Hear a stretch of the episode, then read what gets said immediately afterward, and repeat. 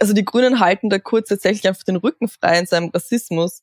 Und das hätte die FPÖ halt nicht können. Und das, da war im Gegenteil ja kurz oft in der Position unter Schwarz-Blau, dass er die FPÖ zurückpfeifen musste. Zum Beispiel beim Thema Identitäre. Und für kurz sind die Grünen, glaube ich, echt ein, Glück, äh, ein Glücksfall, weil er mit ihrer Rückendeckung weiterhin seinen Rassismus vorantreiben kann und weiterhin damit im Klientel der FPÖ eigentlich wildern kann. Und das ist halt auch ein wesentlicher Aspekt des Kurzprojektes, dass die Grünen damit unterstützen, nämlich die FPÖ quasi verschlucken. Und da ist auf einem guten Weg.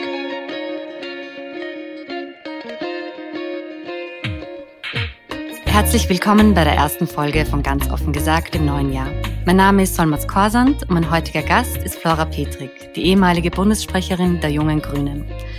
Mit ihr möchte ich gerne das erste Jahr der Grünen in der Regierung Revue passieren lassen, ein bisschen die politische DNA der Grünen identifizieren und der Frage nachgehen, warum man sich als junger Mensch 2021 noch für eine politische Partei engagieren sollte. Aber zuvor noch eine entgeltliche Einschaltung von Mazda. Was macht das perfekte Fahrerlebnis aus? Hocheffiziente Motoren, innovative Mild-Hybrid-Technologie, ein Elektroantrieb? All das und mehr. Ein einzigartiges Fahrgefühl, das begeistert. Die neuen Mazda-Modelle. Jetzt mit 1000 Euro Online-Bonus. Fordern Sie jetzt ein Angebot an oder buchen Sie eine Probefahrt auf Mazda.at und profitieren Sie von unserem Online-Bonus. Mit 1000 Euro zusätzlich zu anderen Angeboten sparen Sie damit bis zu 6900 Euro beim Mazda-Modell Ihrer Wahl. Jetzt auf mazda.at. Hallo Frau Petrik, vielen Dank, dass Sie sich Zeit genommen haben für unser Gespräch. Es findet dieses Mal remote aus dem Homeoffice statt. Wir hoffen, dass alles technisch klappt. Bevor wir unser Gespräch beginnen, gibt es bei ganz offen gesagt die berühmte Transparenzpassage. Die ist bei uns äh, zum Teil kurz, zum Teil etwas länger. Wir zwei kennen einander nicht. Mhm. Wir hatten das erste Mal vor ein paar Monaten miteinander zu tun, als ich äh, eine Geschichte über die österreichischen Grünen für das Republikmagazin recherchiert habe und ich fand damals unser Gespräch eigentlich so spannend, dass ich mir gedacht habe, ich würde das gern mit äh, den Zuhörerinnen und Zuhörern von ganz offen gesagt teilen. Ähm, der zweite Teil der Transparenzpassage ist jetzt etwas länger. Da geht es um die Frage, ob Sie in der Vergangenheit politisch aktiv waren oder derzeit sind. Vielleicht können Sie da kurz Ihre politischen Stationen ja. zusammenfassen. Sehr gern. Ja, und ähm, danke, danke für die Einladung in den Podcast. Ich freue mich sehr, da zu sein. Ja, meine politischen Stationen, äh, Sie haben es eh schon angesprochen. Ich war die Bundessprecherin der Jungen Grünen, der Jugendorganisation der Grünen. Und nach dem Rauswurf der Jugendorganisation dann durch die Partei im Jahr 2017 bin ich in einem gemeinsamen linken Wahlbündnis KPÖ Plus bei den Nationalratswahlen angetreten und habe da auch kandidiert. Und ja, daraus haben wir dann die Erfahrung gemacht, oder ich habe die Erfahrung gemacht mit vielen anderen gemeinsam, dass Wahlprojekte eben alleine nicht reichen, um das Vertrauen von Leuten zu gewinnen und zu zeigen, dass die Linke tatsächlich nützlich sein kann. Da haben wir eine unabhängige linke Jugendorganisation, Junge Linke, gegründet. Und da bin ich auch heute aktiv und uns gibt's in ganz Österreich und ich engagiere mich dort mit ähm, 500 anderen Leuten ehrenamtlich. Und ja, aktuell mache ich dort seit früher wöchentlich den Podcast Kein Katzenjammer. Das heißt, ich freue mich heute sehr auf der anderen Seite zu sein, sonst moderiere ich. Und jetzt, jetzt, jetzt darf ich auch mal ein bisschen länger plaudern. Und äh, ja, mein Brotberuf ist ähm, Wissenschaftlerin. Also ich mache mein Doktorat an der Uni Tübingen am Institut für Erziehungswissenschaften. Genau. Mhm. Ich wollte, bevor wir Bilanz ziehen über die grüne Regierungsarbeit, noch ein bisschen herumstochern in Ihrer Biografie weil ich festgestellt habe, dass sie aus einer sehr politischen Familie kommen. Also ihre Großmutter Eva Petrik war ÖVP-Politikerin und auch äh, vertreten im Wiener Landtag. Und sie hat unter anderem äh, das Lichtermeer gegen Fremdenfeindlichkeit in Österreich 1993 mitorganisiert. Mhm. Ihre Mutter Regina Petrik ist Landeschefin der Grünen im Burgenland und sie selbst äh, waren in unterschiedlichen politischen Organisationen tätig, wie Sie selbst gesagt haben. Mhm. Und mich hätte jetzt eben interessiert, was diese drei Frauen, diese drei Generationen, diese drei vielleicht auch unterschiedlichen politischen Gesinnungen trennt und was sie vielleicht eint. Also ja, politisches Engagement ist in meiner Familie tatsächlich jetzt nichts Ungewöhnliches. Zeigt doch ein Blick in diesen Stammbaum. Ähm, meine beiden kleinen Geschwister sind zum Beispiel auch ähm, bei den jungen Linken aktiv. Also man kann sicher sagen, es gibt sowas wie ein gewisses Verständnis oder eine gewisse Offenheit dafür in meiner Familie, sich in Organisationen zu engagieren. Und sich ehrenamtlich wo zu engagieren, eigentlich ist das, finde ich, in Österreich auch gar nichts Ungewöhnliches, wenn man sieht, wie viele Leute sich sonst am Land einbringen bei der Freiwilligen Feuerwehr oder in anderen Vereinen. Und ähm, genau, ich glaube, es gab auch eine, ein gewisses Verständnis dafür in meiner Familie, dass das Flyer verteilen und Aktionen planen und Veranstaltungen organisieren vielleicht auch mal Priorität hat gegenüber Schule oder Uniprüfungen.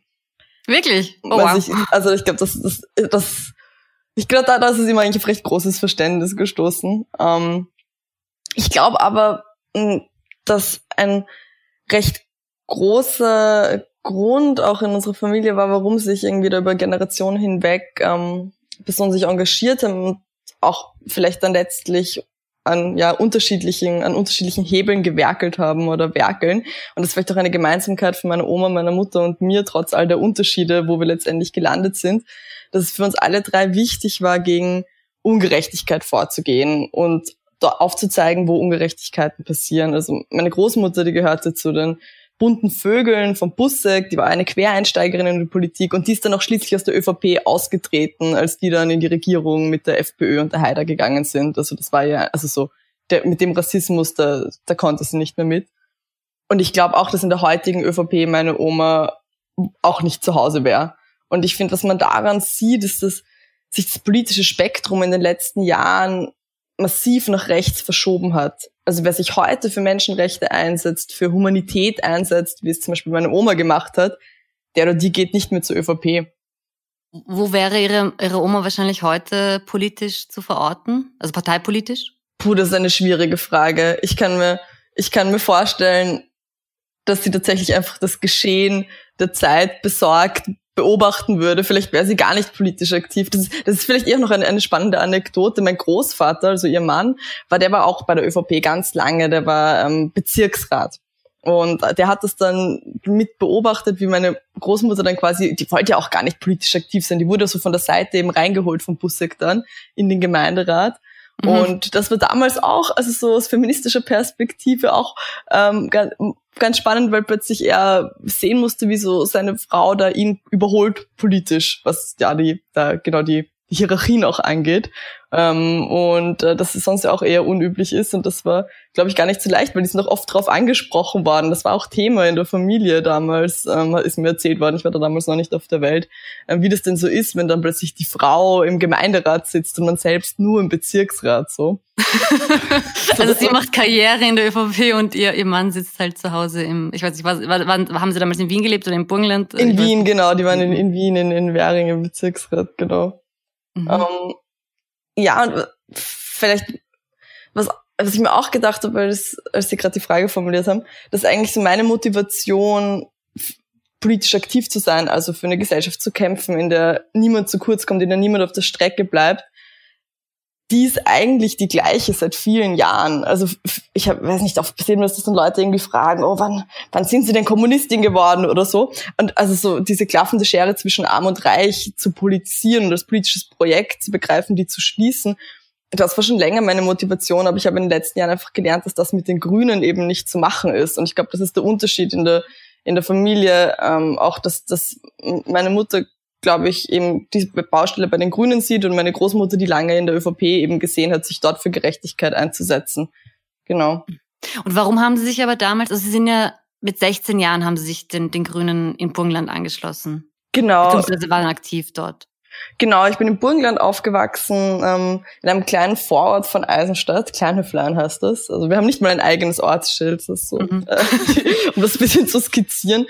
Und ich war 16 Jahre alt und hatte einfach dieses massive Gefühl der Gesellschaft so hilflos und so ohnmächtig gegenüberzustehen. Also das Gefühl massiver Ungerechtigkeit, von großer Armut, von auch Frauenfeindlichkeit, die ja im ländlichen Bereich noch mal stärker ausgeprägt ist, gegen all diese Dinge, gegen die man alleine aber nichts ausrichten kann. Und dann habe ich gemeinsam mit ein, ein, zwei anderen Leuten aus dem das was Großwaresdorf, ein Bekannter von mir aus dem Mittelburgenland. Ähm, ja, war eine Handvoll Leute, denen es halt ähnlich ging und wir haben gemeinsam die Jungen Grünen Burgenland gegründet. Also das war dann so ein Raum, den wir uns selbst geschaffen haben, einfach ein Ort, den uns die Gesellschaft zu einem Zeitpunkt nicht gegeben hat, ein, Raum, um Dinge auszuprobieren, um voneinander zu lernen, um sich weiterzuentwickeln, um auch Fehler zu machen im Politischen und das alles mit einer riesigen Leidenschaft. Und dabei waren wir auch oft recht unabhängig eigentlich vom Parteiapparat. Also man, ich war lange gar nicht Mitglied der Grünen. Ich bin dann irgendwann später aus pragmatischen Gründen eingetreten, um irgendeinen Kandidaten zu unterstützen, den ich wichtig fand. Ähm, also ich hatte eher das Interesse, gemeinsam mit anderen jungen Leuten anzupacken, was zu tun, um sich auch einfach ein bisschen weniger alleine in dieser Welt zu fühlen. Also so Selbstwirksamkeit und dem grünen Parteiapparat war ich tatsächlich immer ein bisschen skeptisch gegenüber. Warum? Weil ich mit dem Parteiensystem wenig anfangen konnte. Ich fand das sehr verkrustet, ich fand das sehr ähm, aufgeblasen und wenig attraktiv. Also ich habe das Gefühl gehabt, ich würde gern tatsächlich was gestalten und ich hatte eigentlich nicht das Gefühl, dass Parteistrukturen, so wie sie in Österreich organisiert sind, so viel Spielraum dafür bieten. Und das habe ich dann einige Jahre später dann auch tatsächlich erfahren beim Versuch, da was zu verändern. Ähm, ja, weil, weil so sind wir eigentlich als, als junge Grüne, als damalige Jugendorganisation da haben wir uns 2010 gegründet überhaupt erst und wurden recht schnell eigentlich zur größten von Ehrenamtlichen getragenen Organisation innerhalb der grünen Bewegung. Und ich hatte das Gefühl, das ist viel dynamischer als das, was man in der Partei erreichen konnte. Also wir entwickelten uns weiter, wir sind größer geworden, wir sind professioneller geworden. Ich fand so eine Zahl, die sich irgendwie bei mir so stark eingeprägt hat, die war im Jahr 2016 beim Van der Bellen Wahlkampf, also ein Jahr vor dem Rauswurf durch die Bundespartei da konnten wir eine Mobilisierungskraft von 250.000 Straßenkontakten stemmen. Das ist circa die Hälfte der Mobilisierungskraft, die die gesamte grüne Partei damals auf, aufstellen konnte. Und die hatten ja teils bezahlte Mitarbeiterinnen auf der Straße. Und das, das überhaupt zu schaffen, so viele Leute zu motivieren, sich ehrenamtlich einzubringen, einfach dafür, dass in, in, in dem Fall war die Motivation, Norbert Hof als Bundespräsidenten zu verhindern, aber letztlich dafür zu kämpfen, dass die, dass die Welt ein bisschen besser wird also das war ein Gefühl, das hat mir diese Jugendorganisation geben können und die Partei selbst nicht. Ich habe immer, ich stelle mir dann immer die Frage, ob, ob das von den Parteien eigentlich wertgeschätzt wird, also dieses ehrenamtliche Engagement, weil eigentlich eben, dass man da nächtelang und Wochenenden und Urlaub und Feiertage eigentlich für die Partei rennt und marschiert. Und dann gibt es zwar immer am Ende des Wahlkampfs ein, ein, ein Danke an die ganzen vielen Freiwilligen, aber ob das dann tatsächlich sich auch übersetzen lässt in, in irgendeiner Form von Wertschätzung innerhalb der Partei. Mhm.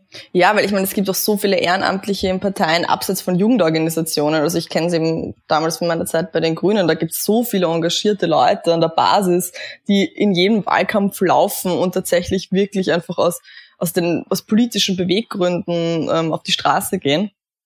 Ähm, ich, ja, ich glaube, es gibt ein gewisses Unverständnis und auch so ein, einen Clash zweier Logiken eigentlich. Und das ist vielleicht auch was, was letztlich auch mit Grund für den Konflikt mit der Grünen Partei letztlich war, weil da geht's ja auch, also da geht's ja auch viel darum bei dieser Frage, wird die Basis gewertschätzt, wird die Basis auch als ja politisches Subjekt ernst genommen? Gibt es sowas wie demokratische Mitsprache?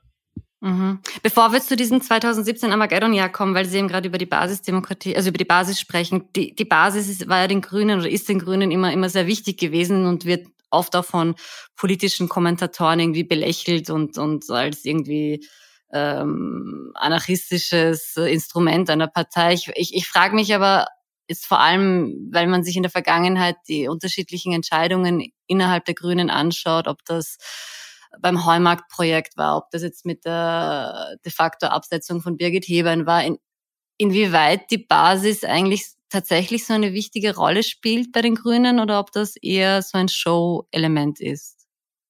Mm. Ich glaube, also ich hatte damals die These, an der hänge ich heute auch noch fest eigentlich, vielleicht sogar noch ein bisschen mehr als damals, dass wenn die Grünen von heute auf morgen die Hälfte ihrer Mitglieder verlieren würde, sie wird es wahrscheinlich nicht mal merken. Also das, das, ich, das konnte man, finde ich, auch schon in den Jahren bis zum Rauswurf der, der jungen Grünen beobachten, wie sehr die Grünen zu sowas wie einem Wahlverein geworden sind, also der jetzt kaum noch politische Bewusstseinsbildung oder Grundlagenarbeit betreibt, und dabei handelt halt die Parteispitze, und das sieht man eben auch in diesen, Sie haben gerade Heumarkt genannt, aber auch in anderen Projekten, dass die Parteispitze weitgehend unabhängig eigentlich von ihren Mitgliedern handelt. Also die, die Mitglieder, die Basis, die sind dann eher sowas wie eine lästige Irritation, eine ja unkontrollierbare Größe, wie auch dann die jungen Grünen als Jugendorganisation.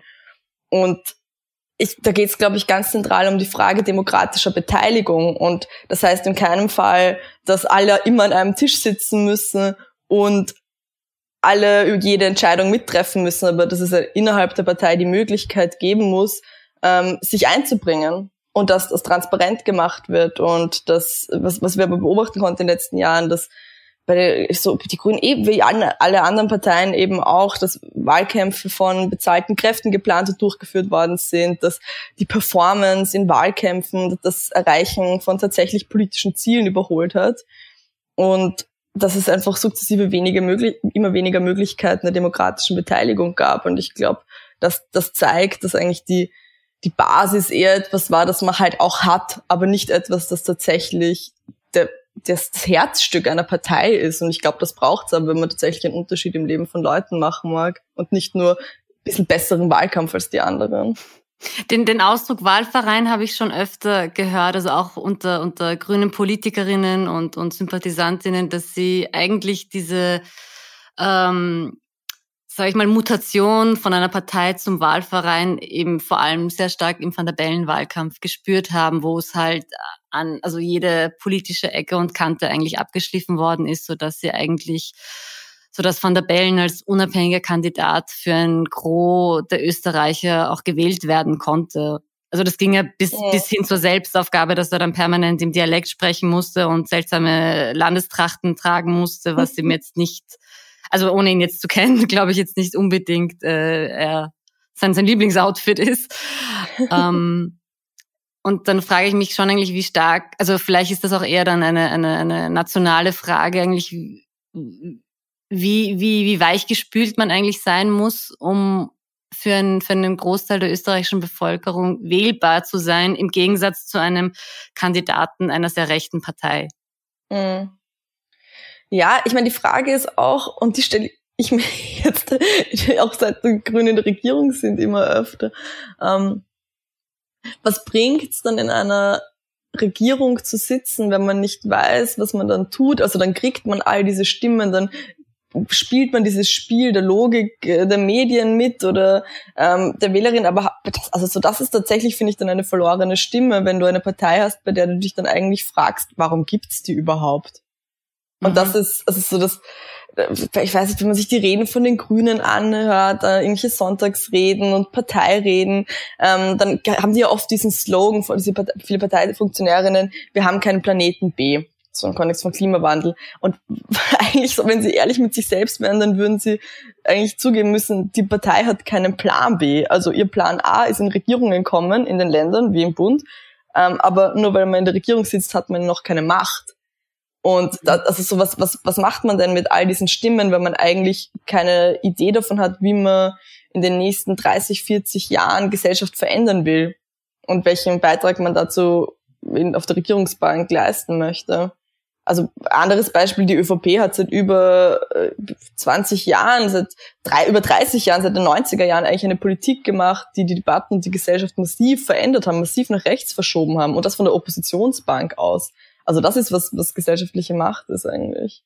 Mhm. Bevor wir auf die, auf die Arbeit der, der grünen Regierungsarbeit kommen, wollte ich nur ganz kurz noch 2017 Revue passieren lassen, weil wir das jetzt immer nur so, so nebenbei äh, erwähnt haben. Mhm. Eben, es kam 2017 zu diesem berühmten Ausschluss der, der jungen Grünen äh, von, der, von der Bundespartei. Damals ging es, nur, nur um das kurz zusammenzufassen für die Zuhörer, die sich nicht mehr so gut erinnern können, darum, dass die jungen Grünen eigentlich äh, bei einer ÖH-Wahl eine Studentenorganisation unterstützen wollten, die nicht die offizielle Vertretung der, der Partei war, also nicht die Gras, sondern eine alternative Liste. Und das wurde ihnen de facto von der Parteispitze unter Eva Glawischnik verboten. Und es hat sich dann dermaßen, das ist dann dermaßen eskaliert, dass sie dann schlussendlich äh, rausgeschmissen worden sind aus der Partei.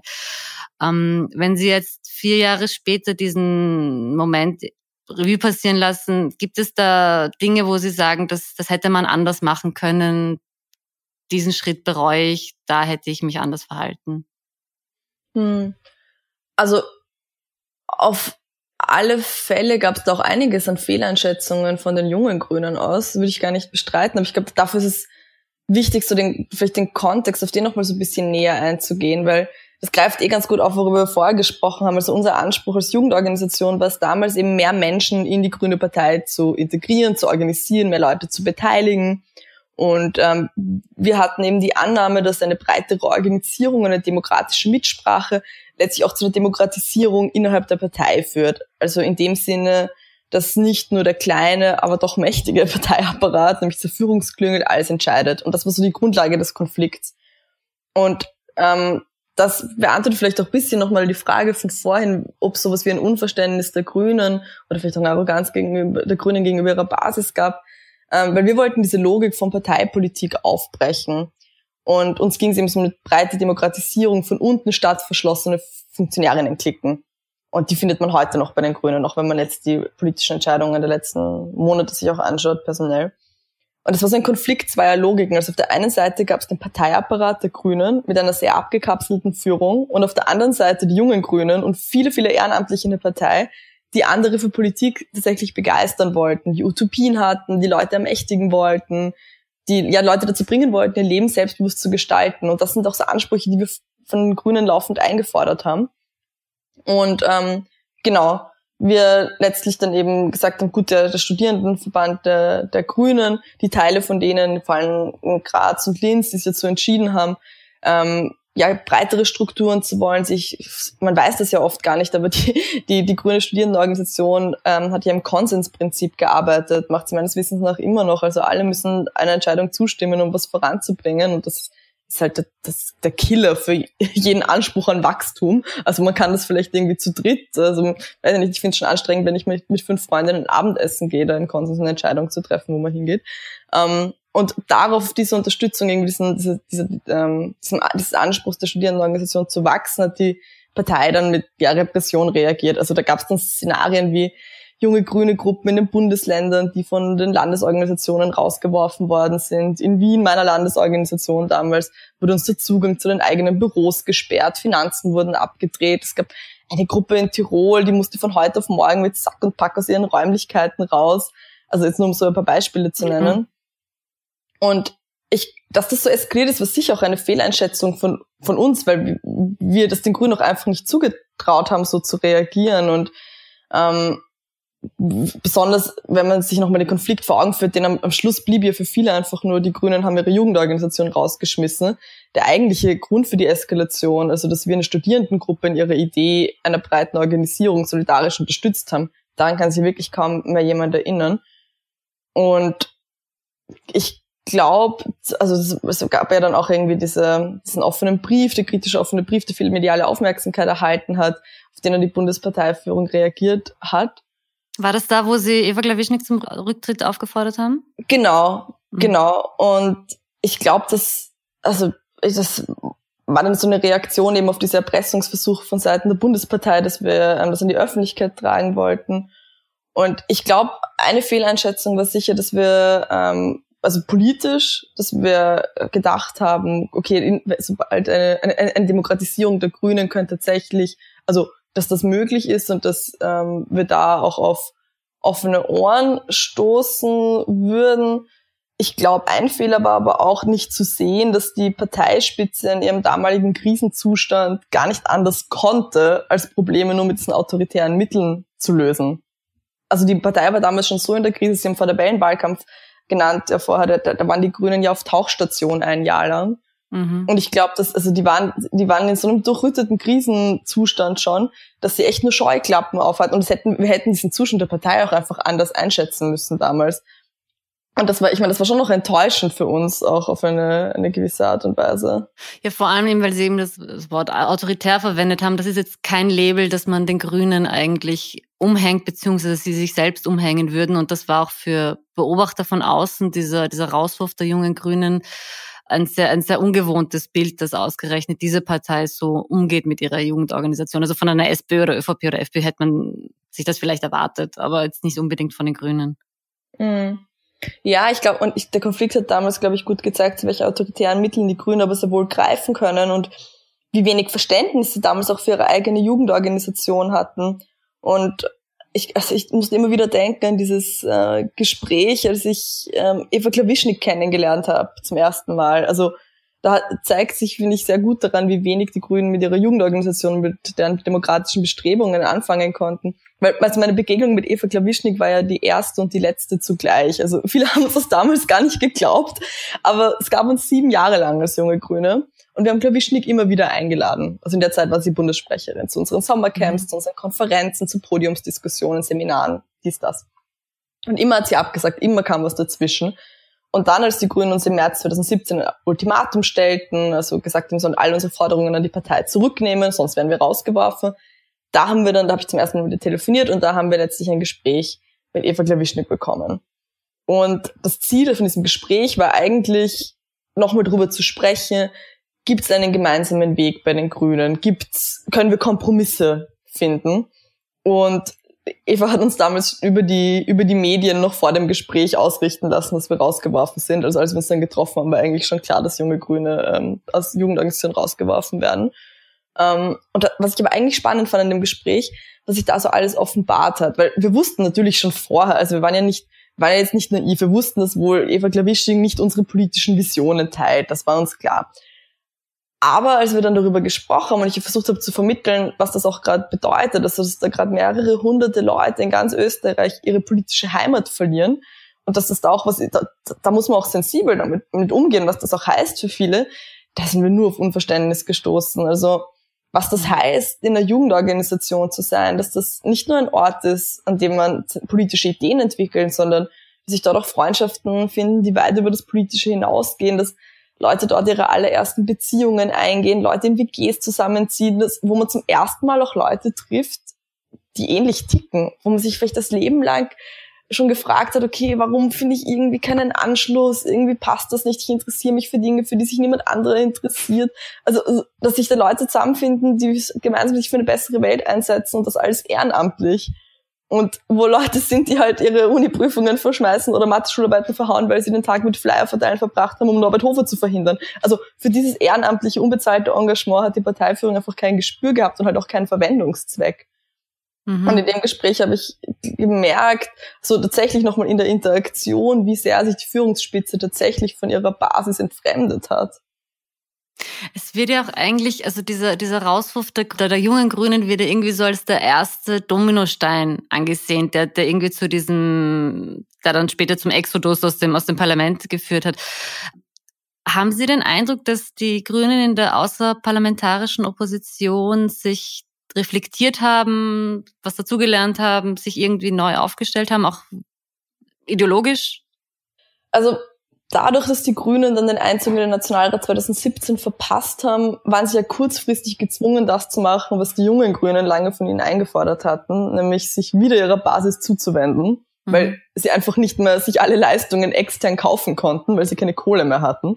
Das war eher mal so ein Ding der Notwendigkeit. Aber ich glaube, dass das nicht nachhaltig war, hat sich eigentlich recht schnell gezeigt, ähm, wenn man dann die Entwicklung danach beobachtet hat. Und was ich aber viel wichtiger finde, dass die Grünen es nicht geschafft haben oder auch nicht erkannt haben, was eigentlich, was oder sich auch, äh, äh, sich auch nicht überlegt haben, was denn eigentlich ihr Nutzen in der Gesellschaft für die Leute sein soll. Also Grünen haben nie begonnen, Politik für die Menschen zu machen, die eigentlich von den regierenden Parteien wirtschaftlich und sozial zurückgelassen werden. Also für die Leute, die mit Sorge in die Zukunft blicken und die sich fragen, wie sollen sie ihre Miete zahlen, sondern die Grünen machen ja Politik für ihr Kernklientel, für gut situierte Menschen, für Menschen, die einen positiven Ausblick in die Zukunft haben, für Menschen, die eigentlich wollen, dass es eh so bleibt, wie es jetzt ist. Mhm, also eine, konservative Politik eigentlich, also eine bewahrende. Genau, eine bewahrende, eine verwaltende vielleicht mhm. auch. Und ich glaube auch die Jahre nach dem Raus auf der Jugendorganisation haben gezeigt, dass die Grünen jetzt eigentlich kein Interesse haben und das ist vielleicht auch nochmal auf unsere Fehleinschätzungen als junge Grüne damals zurückzukommen.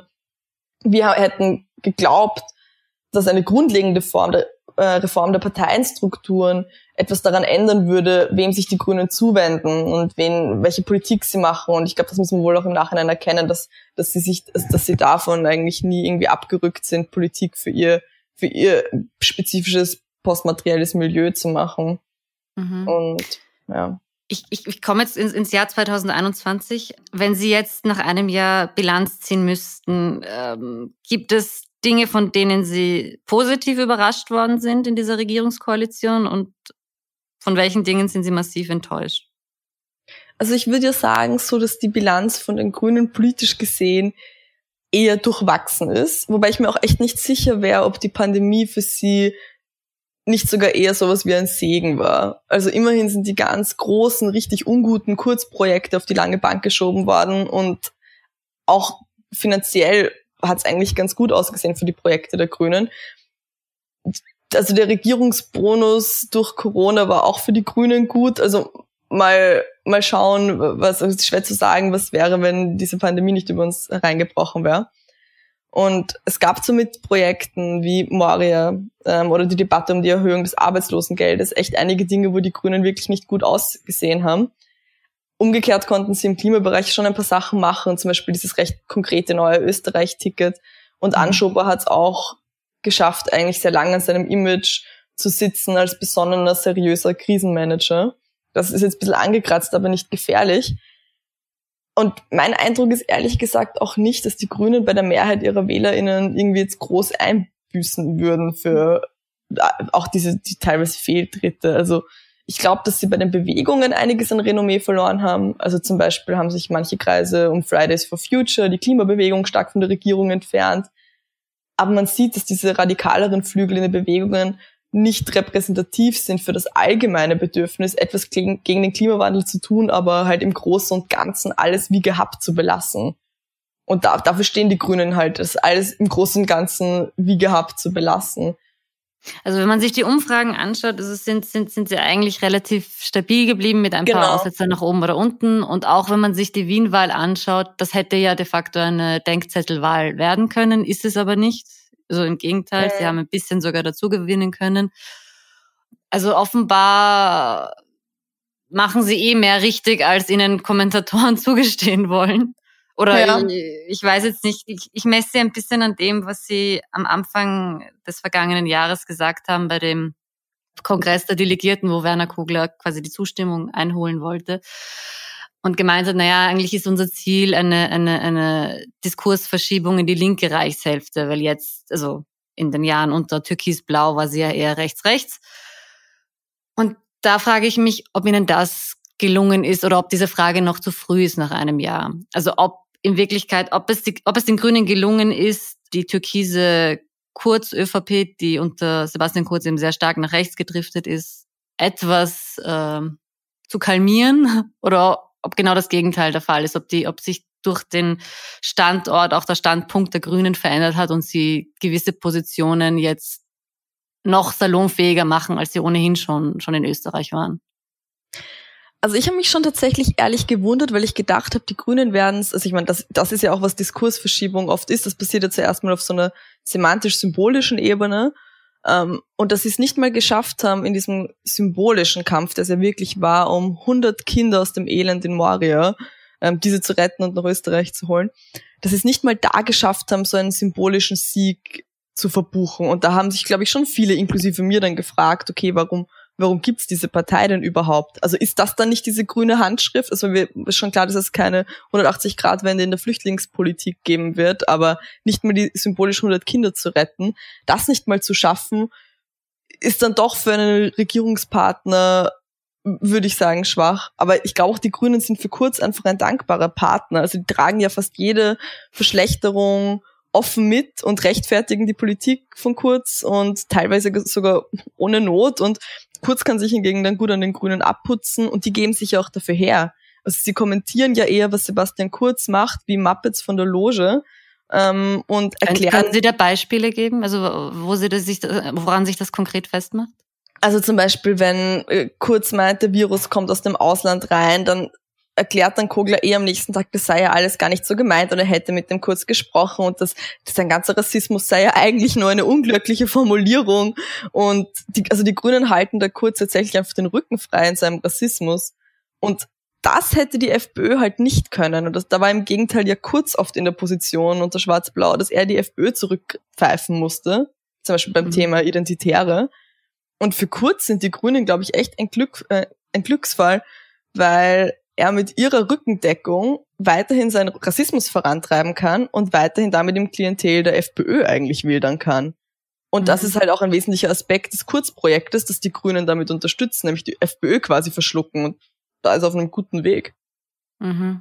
Ich habe mich da immer gefragt, also ob das auch ein bisschen, also diese Kalmierungsversuche und dieses, also gut, einige würden es auch Anbiederung an, an die ÖVP und auch an eine rechte Gesinnung nennen, ob das auch ein bisschen mit der politischen DNA der Grünen zusammenhängt. Also wenn man es, äh, ich habe mit dem Historiker und Politologen Robert Kriechbaumer, der ein Buch über die Grünen geschrieben hat, gesprochen, wo er ganz genau skizziert, welche unterschiedlichen Lager es bei den Grünen immer gegeben hat. Also wenn man es jetzt ganz simplifiziert auf zwei Lager runterbricht, also dass eher das bürgerliche Lager der, der Umweltaktivistinnen und auf der anderen Seite am anderen Rand quasi die, die, die antifaschistischen Anarchos. Und dass sie quasi diesen Konflikt zwischen rechts und links eigentlich intern immer schon gekämpft haben und jetzt tun sie das halt extern. Und deswegen, weil sie es intern schon de facto gewohnt sind, sich, sich zu arrangieren mit diesen, mit diesen Kräften, dass sie deswegen die Zusammenarbeit mit den Grünen vielleicht deswegen ein Stück weit einfacher ist als jetzt mit einer SPÖ vielleicht. Hm. Ja, also ich habe auch, also ich, ich war dann eh auch immer wieder irgendwie ähm, eingeladen zu Sendungen, wo es dann drum ging, also als die Regierungsbeteiligung der Grünen immer deutlicher geworden ist, wie passt denn das zusammen, ÖVP und Grüne und solche Diskussionssendungen gab es ja eh zu häufig. Und ich, ich habe mich dann schon noch gefragt, okay, wie, ähm, wie Leute überhaupt darauf kommen, dass das so ein krasser Widerspruch ist, weil ich glaube, die Grünen und die ÖVP können sehr gut gemeinsam, weil selbst befragen wie zum Beispiel der Klimapolitik die Grünen gar nicht in so einem krassen Widerspruch stehen zu dem, was die ÖVP eigentlich betreibt. Also das auch die selbst im, die umweltspezifischen Forderungen nicht gefährlich genug sind, um tatsächlich der ÖVP irgendwie Stress zu machen. Die können weiterhin mit äh, KTM in einem Boot sitzen so. Und was schon ist, glaube ich, ich, ich, ich würde diese Lagerkämpfe innerhalb der Grünen gar nicht so krass sehen. Ich glaube, die gibt die gibt's auch in Österreich einfach innerhalb der, des grünen Spektrums viel weniger als in anderen Ländern. Ähm, ich, ich glaube, das wird von den Grünen immer so ein bisschen harmonisiert darüber, dass sie den Anspruch stellen, immer die sachlichsten PolitikerInnen sein zu wollen. Also mhm. das, das ist so, glaub, und ich glaube, das vor allem sie versucht auch irgendwie nach, nach innen hin dann umzusetzen. Also das war auch schon vor Regierungszeiten so. Die geben sich als eine quasi unideologische Partei, die rein an Sachfragen interessiert sei. Das, das Problem dabei ist halt, es gibt keine unideologischen Parteien. Aber wenn man diese Logik hat, dann verschließt man sich, und das machen die Grünen ja, äh, verschließen sie die Augen vor gesellschaftlichen Konflikten und verschweigen die Dinge, für die sich eigentlich als Linke zu kämpfen lohnt. Also die riesige Schere zwischen Arm und Reich, die in der Corona-Krise noch größer wird, Mieten, die so hoch sind, dass Leute vor die Tür gesetzt werden, politische Entscheidungen, die Menschen im Mittelmeer trinken lassen. Da muss man eigentlich Partei ergreifen, aber das, wenn man halt sachlich sein will, dann macht man das halt nicht. Gut, mit sachlich erreicht man halt mehr Menschen, weil man sagt, Ideologie schreckt ab. Ja, ich, die Frage ist, was, was bringt es denn, eine, all diese, alle möglichen Menschen für sachliche Entscheidungen zu begeistern, wenn, wenn die sachliche Entscheidung dann ist, dass die Leute, die nicht auf die Butterseite vom Leben gefallen sind, halt dann einfach ein schlechteres Leben haben. Also das ist was, das, das ist ja einfach nur eine bisschen bessere Verwaltung des Elends, die wir gewohnt sind. Mhm. Und das, also allein deswegen finde ich, kann man die Grünen ja auch nicht als links bezeichnen. Also die haben ja keine politische Utopie und Begeisterung gesellschaftsgrundlegend zu verändern. Und damit schaffen sie auch keine Begeisterung in der Bevölkerung, die es aber braucht äh, für eine grundlegende Veränderung hin zu einer sozialen Wende. Und ich, ich glaube, dass, also, das ist die, die Grünen geben sich halt unideologisch. Ich glaube, ich meine, was man schon sagen kann, die Grünen sind bisschen interessenlos. Das klingt, das klingt jetzt bisschen blöd, aber zum Beispiel bei der ÖVP weiß man ganz genau, was, was ihre Interessen sind. Ähm, die machen Klientelpolitik für die herrschenden Klassen. Umgekehrt bei der SPÖ, die institutionell und politisch dann noch zumindest Reste von einer Interessenspolitik für die arbeitende Klasse haben, die auch deren Politik bestimmt. Die Grünen hingegen, das ist, sind halt eine kleinbürgerliche Partei, eine, das sind eine Partei von NGO-Leuten, von halbwegs arrivierten Beamtinnen. Also die, die Gruppen eint kein gemeinsames Projekt und sie sitzen sozusagen zwischen den Stühlen, was ihre materiellen Interessen betrifft. Und ich glaube, das ist auch ein Grund dafür, warum, warum die Grünen einfach nur das Gefühl haben, ähm, sie sind die Ausführenden der Vernunft. Also sie sind letztlich, sie haben so ein idealistisches Verhältnis fast schon zum Staat. Also der Staat ist für die Grünen ja nicht nur ein Werkzeug, um was zu erreichen, sondern der Zweck an sich. Und sie unterstellen damit dem Staat ja auch der Gipfel der Vernunft zu sein. Und sie sind dann die Ausführenden dieser Vernunft. Deswegen pochen sie auch immer wieder auf Spielregeln, auf Transparenz, auf Sauberkeit und so weiter. Mhm. Aber ist das in Ihrem, also jetzt komme ich kurz zu Ihrer aktuellen politischen Biografie, weil Sie ja als Teil von, von linken Bündnissen immer wieder jetzt in den vergangenen Jahren waren. Da spielt der Staat doch auch noch eine relevante Rolle. Also Sie wollen da ja auch nicht den Staat umstürzen. Also die, die grundsätzliche Idee meines politischen Engagements und derjenigen, mit der ich gemeinsam bei, bei Junge Linke aktiv ähm, bin, ist schon ähm, Gesellschaft grundlegend ja umzustrukturieren hin zu einer, also aber auch als Notwendigkeit quasi, also weil sie auch bei der Einleitung die Frage gestellt haben, warum ist man denn überhaupt noch noch politisch aktiv? Ich glaube, ähm, mit der Gründung der jungen Linken gab es dann die Perspektive, Schritt für Schritt so eine starke linke und eine solidarische Gesellschaft zu zu erkämpfen, aufzubauen, aber die eben darüber hinausgeht zu sagen, es braucht mehr Humanität oder Nächstenliebe, sondern die Analyse, dass es eben eine solidarische Gesellschaft braucht, in der niemand zu kurz kommt. Also quasi Solidarität als praktisches Instrument Gesell des gesellschaftlichen Zusammenhalts. Also wie, was heißt das? Mit, mit einem Beispiel. Also so ja.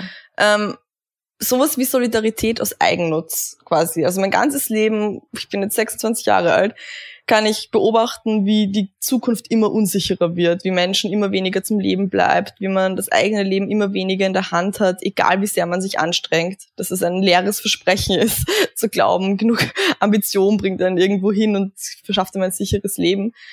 Sich jetzt für eine Politik einzusetzen, die allen nutzt, ist also das Einzige, womit ich mir sicher sein kann, dass ich auch selbst was davon haben werde, dass ich auch selbst nicht auf der Strecke bleibe und ich glaube, mhm. das ist schon ein, ein, Hebel, an dem man drehen kann. Und das heißt natürlich auch notwendigerweise, ähm, ja, den, den, den Staat als Zweck aber zu nutzen und nicht als, als Selbstzweck zu sehen.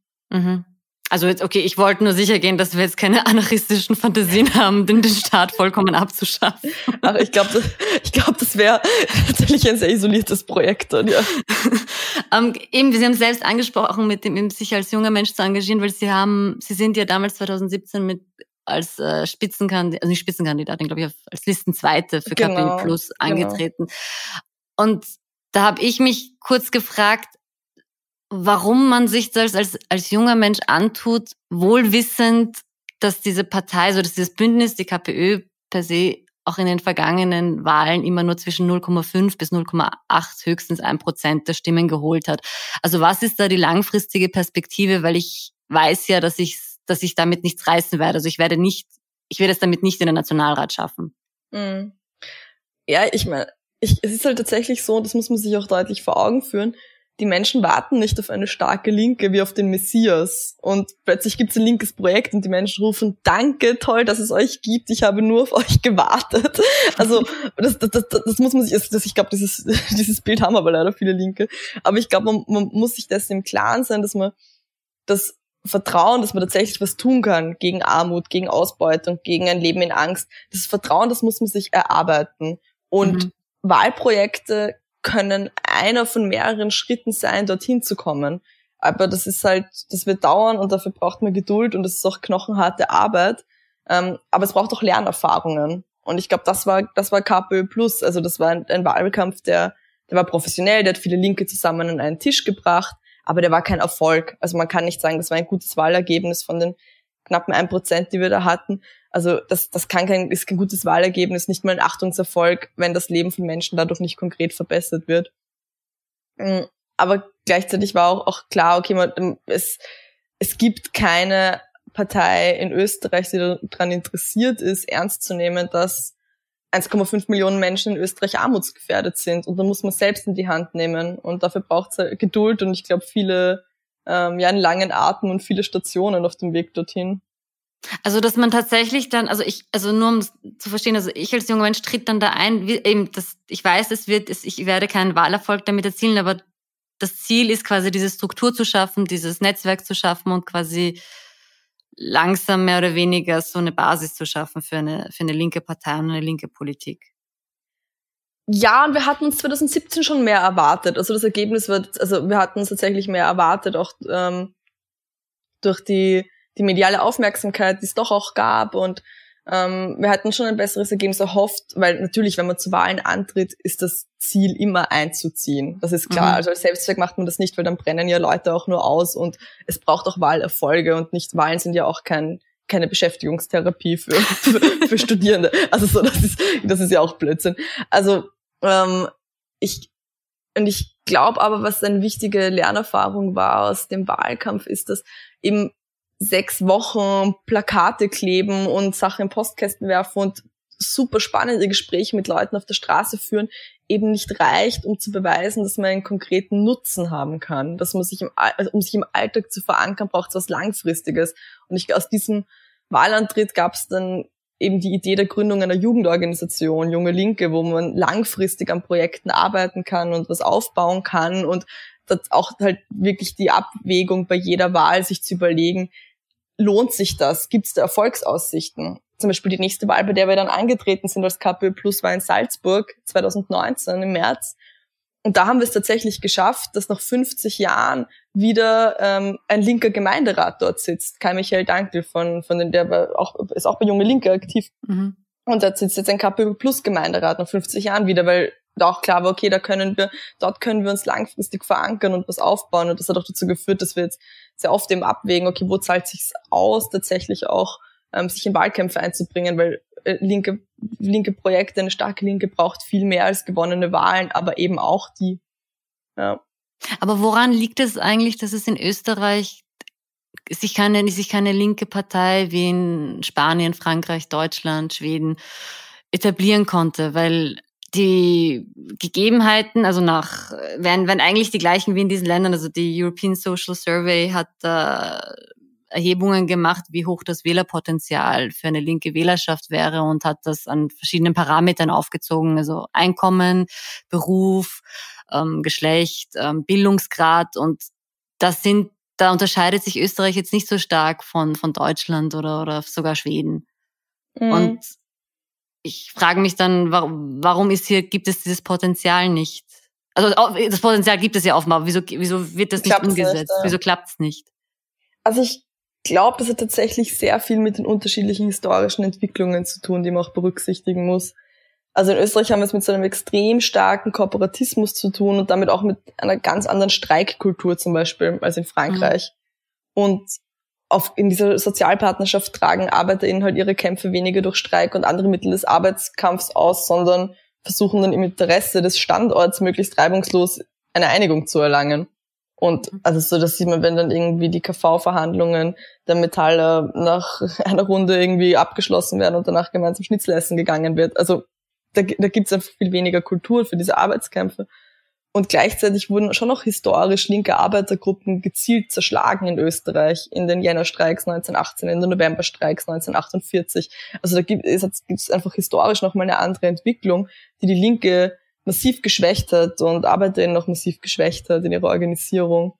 Und gleichzeitig glaube ich auch, dass im Vergleich zu anderen Ländern die Sozialdemokratie in Österreich einfach länger an so bestimmten Momenten eines starken Wohlfahrtsstaats sich festhält. Also ich glaube, die Frage ist gar nicht so leicht zu beantworten. Aber mhm. man, man sieht schon an Beispielen wie zum Beispiel der KPÖ in Graz, aber eben auch KPÖ Plus in Salzburg, ähm, dass, dass es schon Erfolgserlebnisse geben kann, wo sich eine erfolgreiche Linke eben lokal stark verwurzelt und aufzeigt, was man konkret verbessern kann mhm. im Leben von Leuten. Ich glaube, Graz ist eben äh, das, das absolute ähm, das absolute Einhorn in der in der linken Politik in, in Österreich. Also dass man bei einer Gemeinderatswahl auf Platz zwei kommt mit 20 Prozent, mhm. ist, ist, also kann man sich eigentlich in keiner anderen Stadt vorstellen. Also da sind schon viele Politologen, glaube ich, rangegangen und haben sich gefragt, wie das denn möglich sein kann und ob es halt an den Persönlichkeiten liegt, also eben damals Ernest Kaltenegger, mittlerweile LKK, oder eben was da für Gegebenheiten in Graz sind und, und, und, und man das quasi für andere Städte oder so kopieren könnte, dieses linke Erfolgsmodell. Mhm. Also ich glaube, sicher hat es was damit zu tun, auch mit Personen, die aufgebaut worden sind und mit Strategien, von, wo sich einfach eine Linke viel abschauen kann.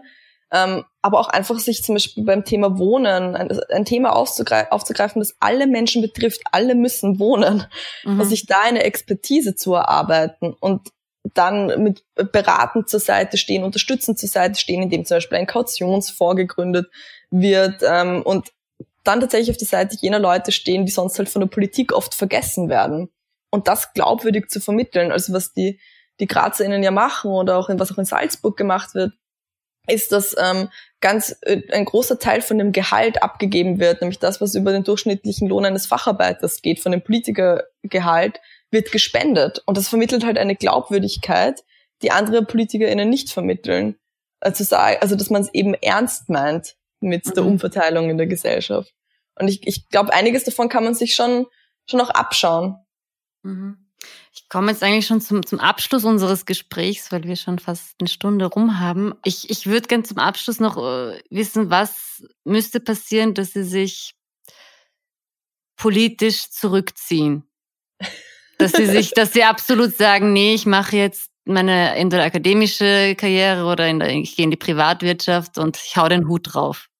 Ach, also ich glaube, das ist auch was, wofür ähm, ich mich immer schon eingesetzt habe und auch eine Art von Politik, die wir versuchen bei, bei Junge Linke in unserer Jugendorganisation zu machen, nämlich dass Politik einfach ein zentraler Bestandteil im Leben ähm, aller Menschen sein kann und soll. Und das ist auch was, was ich eigentlich für mein persönliches Leben, für meine Biografie vorhabe. Also ich, äh, ich bin ein politischer Mensch, man kann fast gar nicht anders, finde ich, als äh, politisch sein heutzutage. Ähm, und es immer schaffen, politisches Engagement und Aktivismus zu integrieren in, in das eigene Leben. Und weil das eben nicht, also ich finde das sogar echt, das ist echt eine Tragik, wenn dann so gehandhabt wird, das äh, politisches Engagement, als wäre das eine Jugendzünde. Und da war man halt dann utopisch und verrückt und idealistisch und dann irgendwann kommt man zur Vernunft. Also das ist, das ist kein, äh, kein Modell, in, in dem ich, also in dem ich leben will, wenn man permanent sieht, wie Gesellschaft sich weiterhin verschlechtert. Also ich möchte, ähm, ich, ich ich glaube, egal was passiert, ähm, es würde mich äh, mehr antreiben dazu, mich weiterhin mit anderen zusammenzuschließen. Also selbst jetzt, ich meine, äh, aktuell sitze ich ähm, in Wien, aber bald äh, auch wieder in Tübingen und dann mache ich meinen mein Podcast für unsere Bildungsarbeit ähm, von Junge Linke dann eben von dort aus. Also es gibt immer Möglichkeiten, sich zu engagieren und ich glaube, es, es braucht auch eine, eine Gesellschaft langfristig, in der sich alle Menschen, egal in welcher politischen beruflichen, familiären Position sie sind, sich auch einbringen können und dran arbeiten können. Ich glaube, das ist das Einzige, was letztlich dann zu einer sozialen Wende führen kann. Mhm. Vielen, vielen Dank fürs Gespräch, Flora Petrik. Ich fand es sehr spannend. Ich hoffe, dass unsere Zuhörer äh, sehen das genauso. Ja, danke für die Einladung. Sehr gerne. Und ja, ich verabschiede mich auch von unseren Zuhörern. Das war's wieder mit ganz offen gesagt. Vielen Dank fürs Zuhören. Wenn es euch gefallen hat, empfehlt uns doch weiter und bewertet uns mit fünf Sternen auf euren Podcast-Apps. Zum Schluss gibt es noch eine Empfehlung von meiner Seite, und zwar den Podcast Sozialpod der Sozialarbeiterin Maria Wegenschimmel, in dem sie sozial relevante Themen unter die Lupe nimmt. Vielen Dank fürs Zuhören und auf bald.